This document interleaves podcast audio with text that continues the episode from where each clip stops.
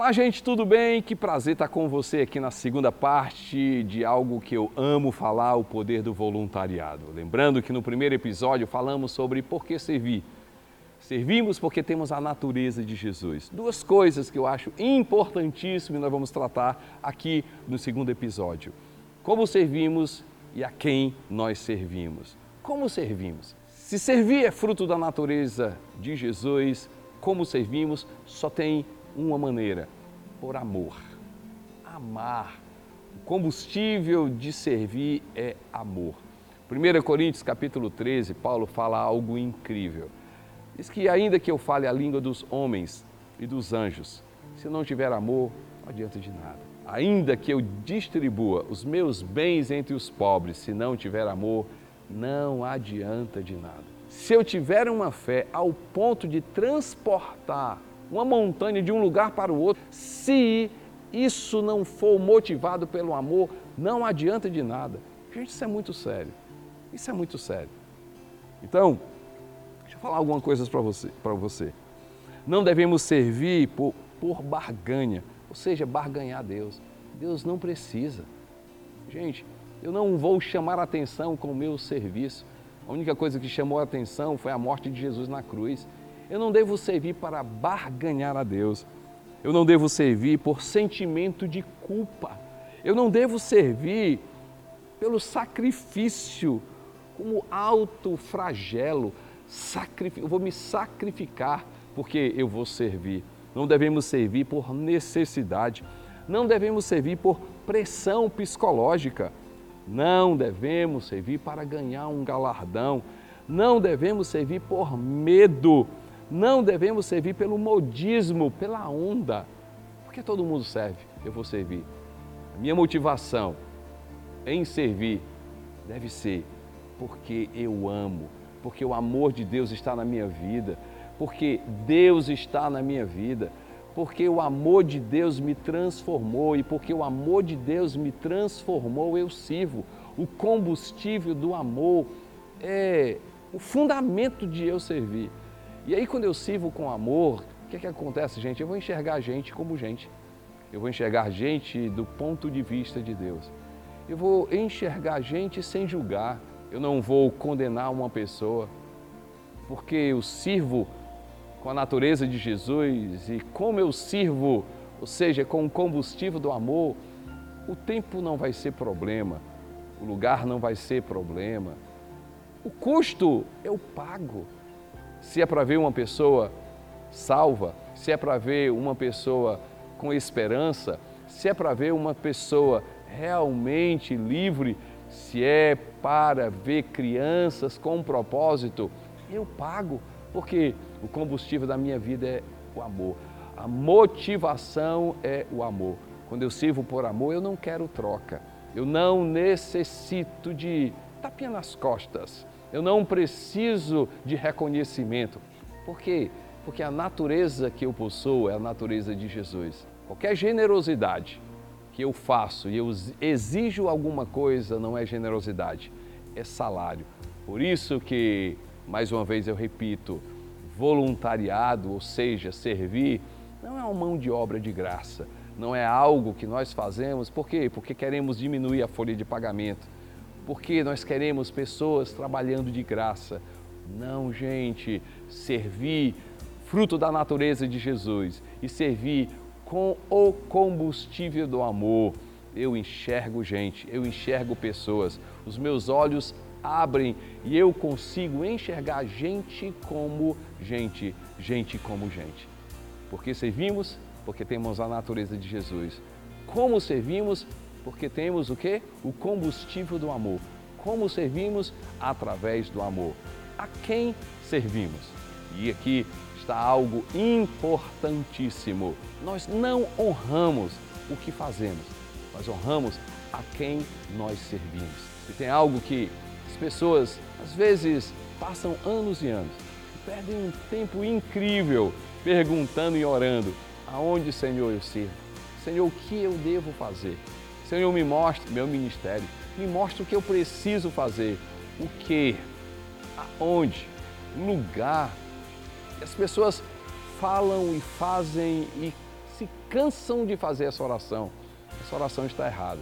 A partir do momento que você, com o coração aberto, você abrir a sua boca e você fizer a seguinte oração: Senhor, a quem eu sirvo? Você vai perceber que dentro da sua casa você vai começar a servir. Sim, ao acordar, você pode começar servindo. Seja você uma mãe, uma esposa, um pai, um filho, sim, você pode servir em casa. Filhos arrumando seus quartos, mães fazendo a tarefa de casa com prazer, porque não é uma obrigação, eu estou servindo gente. Esposos, pais, fazendo além da sua obrigação, seja lavando um prato, arrumando uma casa, servindo gente. Quando a gente serve a pessoas, a gente serve logo ao sair de casa. É a sua secretária que serve você, é um bom dia, é o tratamento que você dá para ela, é a pessoa que está no seu condomínio, ali o porteiro, no trânsito você pode servir pessoas dentro de, uma, de, um, de um ônibus, dentro do seu carro, na sua escola, na sua faculdade. Por quê? Porque, gente, servimos porque temos a natureza de Deus, servimos com o combustível do amor, a quem servimos a todas as pessoas. Quando nós temos a natureza e servimos com amor, servimos qualquer tipo de pessoa.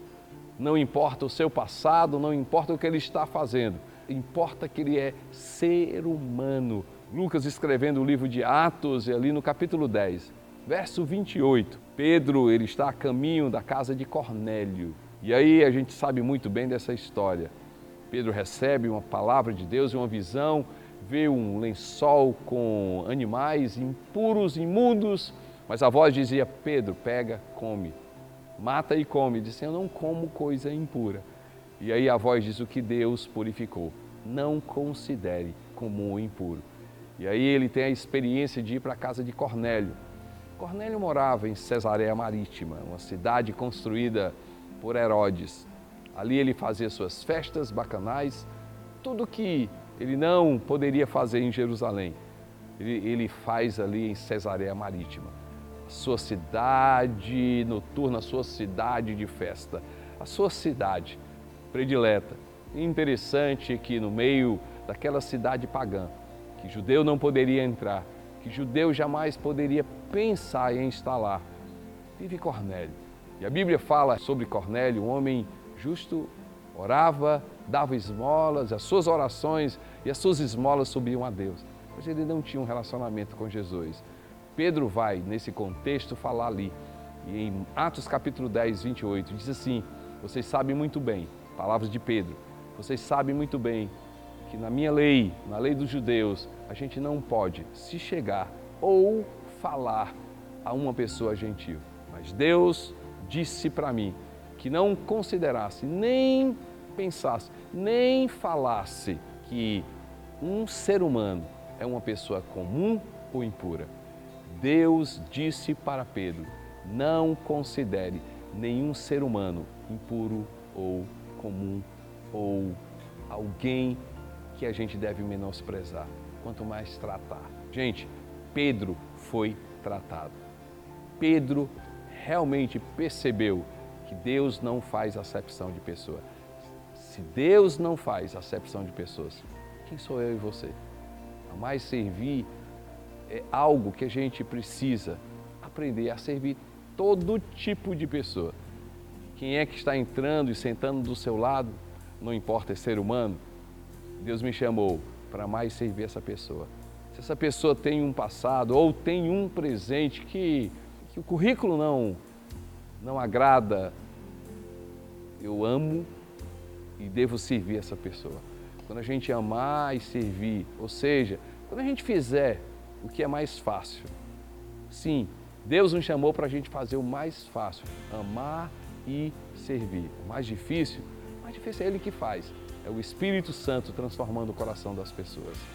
Eu acredito que quando a gente servir qualquer tipo de pessoa, quando a gente realmente amar todas as pessoas, literalmente, nós vamos viver o verdadeiro Evangelho de Jesus. Gente, quanto Jesus Cristo foi criticado ao perdoar aquela mulher que foi flagrada em adultério. o quanto Jesus Cristo foi criticado ao conversar com aquela mulher samaritana. O quanto Jesus foi criticado de ter entrado na casa de Zaqueu, de ter escolhido Mateus. O quanto Jesus foi criticado. Mas a sua natureza era de amar pessoas, a sua natureza era de servir pessoas. Você imagine Jesus lavar os pés de alguém que iria traí-lo, de alguém que iria negá-lo. Jesus lavou os pés de alguém que iria duvidar dele. Ele está mostrando para mim e para você. Quando a gente ama e serve pessoas, essas pessoas estarão abertas a ouvir o que realmente Deus tem para cada uma delas. Eu oro, minha esperança é ver cada vez mais a sua vida amando e servindo pessoas. Eu oro para ver igrejas se revolucionando com amar e servir pessoas. Eu oro para que sociedades, cidades sejam completamente transformadas através de pessoas que amam e servem gente. Gente servindo gente, gente vendo gente como gente. Eu oro para que o poder do voluntariado realmente seja muito mais do que uma frase, mas uma revolução na vida de cada pessoa. Que Deus abençoe sua vida ricamente.